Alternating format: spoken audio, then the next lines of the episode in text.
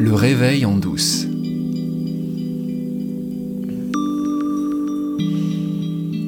Oui, comme tu l'as remarqué, j'ai de nouvelles lunettes, un peu arty. Il y a quelqu'un qui m'a dit, ouais, ça fait très architecte de gauche. En l'occurrence, les anciennes étaient tellement usées, les verres étaient tellement rayés que je voyais plus au travers. Et, quand je suis allé chez l'opticien, il m'a proposé cette monture et je me suis dit, tiens, alors il y a des gens qui m'ont dit ça ressemble à Fabrice Midal. Je ne sais pas si tu connais Fabrice Midal, mais effectivement, c'est un autre partageur de sagesse qui a des lunettes jaunes. Mais à part le jaune, c'est pas du tout la même monture. Hein. Je te laisse faire les comparaisons. Alors aujourd'hui, je te parle de pardon. Et euh, le titre euh, de cet épisode euh, est volontairement provocateur. Le pardon, ça ne sert à rien. C'est provocateur, mais c'est vrai. Quand on comprend comment fonctionne l'esprit humain, quand on comprend la nature de notre expérience, on va vite comprendre que le pardon ne sert à rien.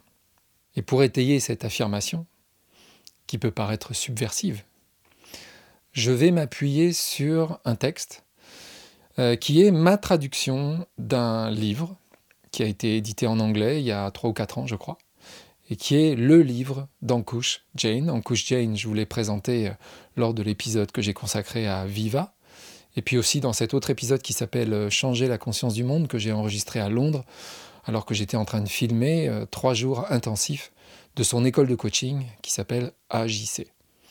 Donc Ankush a écrit un livre qui s'appelle Sweet Sharing, ce qui a un double sens. Ça veut dire partager des bonbons, mais aussi le doux partage. Toujours la douceur quelque part, comme dans Le Réveil en douce. J'aime bien ça. Et euh, c'est un livre que j'avais lu euh, il y a 3-4 ans, donc quand il est paru. Et il m'avait pas laissé un souvenir euh, très fort. Et puis, ayant eu l'occasion de rencontrer Ankush, j'ai repris le livre et j'ai recommencé à le lire.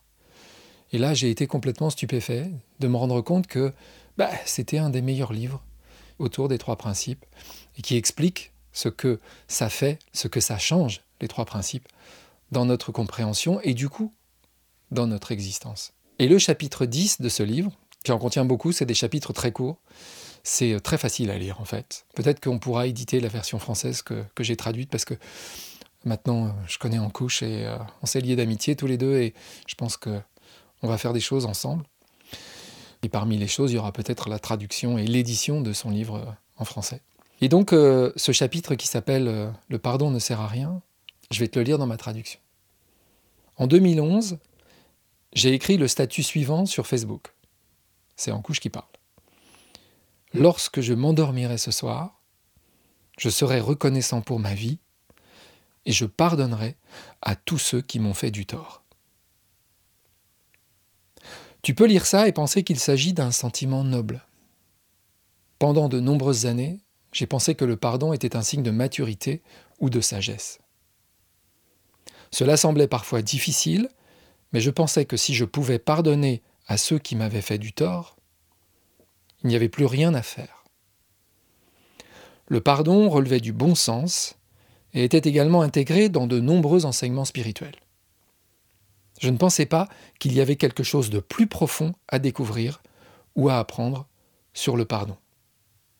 Et voilà qu'en 2014, je disais à l'un de mes mentors, le docteur Keith Blevens, qui est un des pionniers de cette compréhension des trois principes. Keith Blevens, c'est un des premiers psychologues qui se soit intéressé à ce que racontait Sidney Banks. Donc on est dans les années 80. Et Blevens, depuis, n'a cessé d'orienter sa pratique psychologique autour des trois principes. Et il a été un des coachs d'Ankush Jane. Ankush continue, je disais à Keith Blevens que j'avais le sentiment d'avoir fait des pas en avant significatifs en apprenant à pardonner à certaines personnes dans ma vie. J'ai été très surpris lorsqu'il m'a demandé Pourquoi aurais-tu besoin de pardonner à quelqu'un? Inutile de dire que j'ai été très décontenancé. Je ne savais pas trop quoi répondre. Il a alors ajouté Tu ne dois pardonner à quelqu'un que s'il a eu le pouvoir de te blesser. Autrement, c'est pas la peine. Et là, j'ai senti le silence qui se faisait dans ma tête et je suis resté assis sans bouger. En gros, ça l'acier en couche, d'entendre ça dans la bouche de Keith Blevens. Pourquoi? Parce qu'au moment où il parle avec Keith Blevins, il connaît déjà les trois principes. Il sait déjà que la réalité, elle est entièrement et à 100% fabriquée par ses pensées. Mais il n'a pas fait le lien avec le pardon. Alors il continue comme ça. À cet instant, tout ce que je croyais savoir sur le pardon s'est retrouvé chamboulé. Et j'ai eu l'impression que mon cerveau était comme reformaté. La raison pour laquelle je passais par ce processus de pardon, c'était pour me débarrasser de mes sentiments de colère, de blessure, fondés sur ce que les autres avaient fait.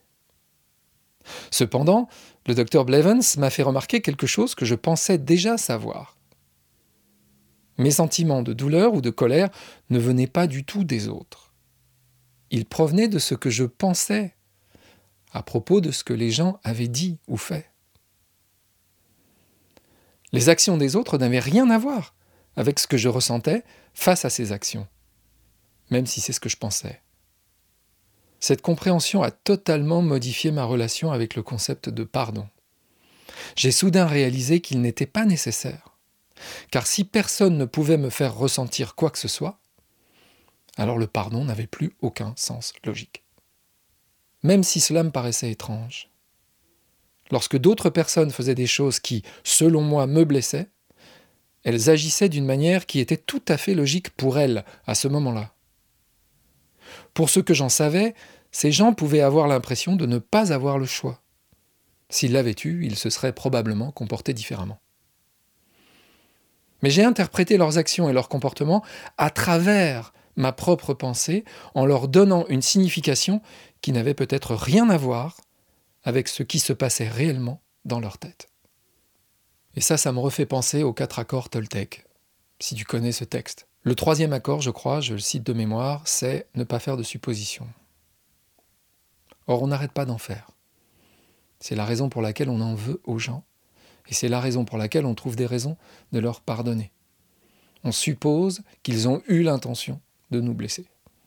Or, tout le monde fait ce que tout le monde pense être ce qu'il faut faire dans l'instant, en fonction de son niveau de conscience et de ce qui est disponible mentalement à un moment donné.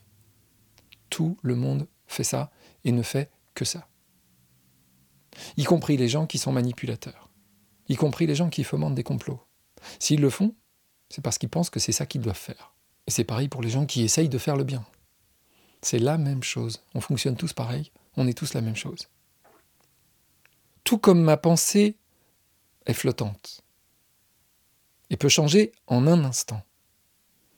Il en va de même pour les sentiments de blessure et de colère. Je crois maintenant que nous n'avons pas besoin de pardonner à qui que ce soit dans notre vie pour quoi que ce soit qu'il ait fait, une fois que nous avons réalisé que ce que nous ressentons à propos de leurs actions n'est que le reflet de notre propre pensée à propos de leurs actions. Tant que nous ne réalisons pas cela, c'est comme si nous donnions à d'autres personnes le pouvoir de nous faire ressentir une certaine chose. Non seulement cela n'est absolument pas nécessaire, mais cela peut nous amener à faire l'expérience d'encore plus de ressentiment. Mais lorsque nous réalisons que personne d'autre que nous-mêmes n'a le pouvoir de nous faire ressentir une certaine chose, nous pouvons vivre une vie beaucoup plus heureuse sans avoir à transporter du ressentiment comme un sac à dos rempli de cailloux. Et moi j'ajoute, parce que ce ressentiment, au bout du compte, il ne blesse que moi. Quand j'ai la pensée du ressentiment, j'ai la sensation qui va avec le ressentiment j'ai pas le souvenir que ça ait jamais été agréable. Et quand je comprends comment les choses fonctionnent, je m'aperçois qu'en plus, non seulement c'est pas agréable, mais c'est absolument inutile. C'est quelque chose qui sert à rien. C'est une histoire qui marche pas. Et en coup, je continue. Je tiens à préciser que je ne dis pas qu'il faut laisser les autres te maltraiter, évidemment. De même qu'il n'est pas logique pour moi de pardonner à quelqu'un, il n'est pas logique non plus d'être ami avec quelqu'un qui continue par exemple à me voler de l'argent. Je n'ai pas besoin d'être contrarié par ce comportement, et je peux comprendre que l'autre personne agit d'une manière qui a du sens pour elle, même si je ne peux pas la comprendre. Je peux aussi choisir de ne pas être ami avec cette personne.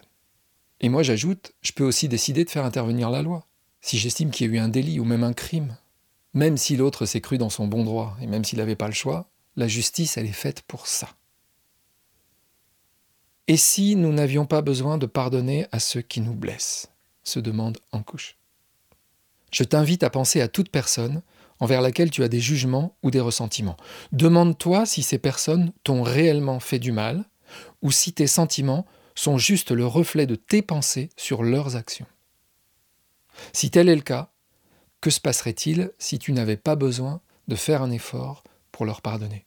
Et si cela n'était absolument pas nécessaire, et que tu pouvais simplement laisser tomber toute blessure, colère ou ressentiment persistant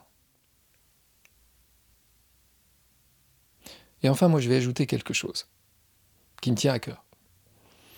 Pardonner et demander pardon, c'est pas du tout, du tout, du tout la même chose. Si je te demande pardon, je t'envoie le signe que ce que je souhaite, c'est reconnecter avec toi, te comprendre et me faire comprendre de toi. Demander pardon, c'est se rendre compte que nos conditionnements nous égarent parfois et qui créent un sentiment de séparation. C'est accepter notre vulnérabilité et l'offrir à l'autre, sans rien attendre en retour. Et surtout pas un pardon qui sert à rien. Ça veut juste dire je suis comme toi, je suis imparfait. C'est notre nature humaine d'être imparfait. Mais je tiens à notre relation et je veux que tu saches que je prendrai ma part de responsabilité pour qu'elle continue de s'épanouir. Voilà, on est en pleine période de fête et je voulais t'inviter à méditer sur cette question-là. Et je te dis à l'année prochaine pour de nouvelles aventures dans le réveil en douce. Et il est encore temps de te rappeler que les 13 et 14 janvier, j'organise avec Ludovic Fontaine une retraite à la tribu de Lavaux en Charente. Il reste quelques places disponibles, donc c'est le moment ou jamais pour aller en réserver une et nous rejoindre. On y parlera de méditation, de trois principes, et puis aussi euh, on continuera d'explorer qui nous sommes. Ce sont des moments qui sont susceptibles de changer nos vies. Alors si tu peux, tu viens. Et je vous rajoute le lien de la retraite qu'organise Sylvain Toron le week-end suivant, du 18 au 21 janvier 2024, toujours à la tribu de Lavaux, rencontre avec soi.